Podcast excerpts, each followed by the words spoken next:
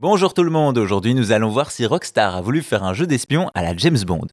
Quand on pense à Rockstar Games, on pense évidemment à Grand Theft Auto, mais aussi à Red Dead Redemption, Max Payne, Midnight Club et j'en passe. Toutefois, une autre licence aurait pu voir le jour.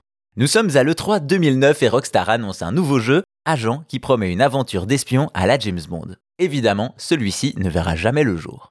Mais en 2023, des informations refont surface dans un billet de blog d'Obi Vermeil, un ancien employé de Rockstar qui revient sur cet épisode. Il confirme que le développement de ce jeu remonte à 2004 sur PS2, on est alors juste après la sortie de Vice City et les équipes de Rockstar North veulent changer d'air après l'épisode San Andreas. C'est sur la fin de son développement que les équipes apprennent que San Diego travaille sur un projet, un jeu d'espionnage.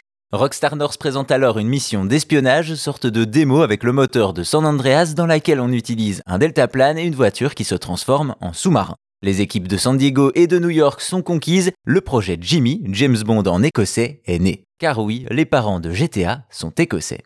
Agent devait se dérouler dans les années 70 avec une histoire bien plus linéaire qu'un GTA et beaucoup de voyages au programme dans une ville méditerranéenne française, au Caire en Égypte, une station de ski suisse, théâtre d'une fusillade en ski et même à la fin conclure sur une grande bataille spatiale à coups de laser, un projet ambitieux.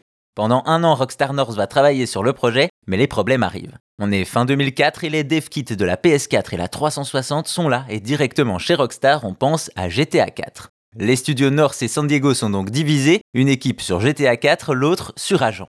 Le temps passe et le projet avance moins vite que prévu alors que la création de GTA 4 prend de l'ampleur. Ainsi, le coup près tombe, toutes les équipes de Rockstar sont mobilisées et des sections entières d'agents sont supprimées. Le jeu est confié à un autre studio pour une reprise du projet début 2010, mais finalement, Agent est définitivement enterré en 2012. Au final, oui, Rockstar a bel et bien travaillé sur un James Bond écossais et nul doute que ça aurait pu être une pépite. Hélas, toute l'attention été prise par un certain GTA et Agent a donc malheureusement rejoint la liste des jeux annulés qu'on aurait adoré voir.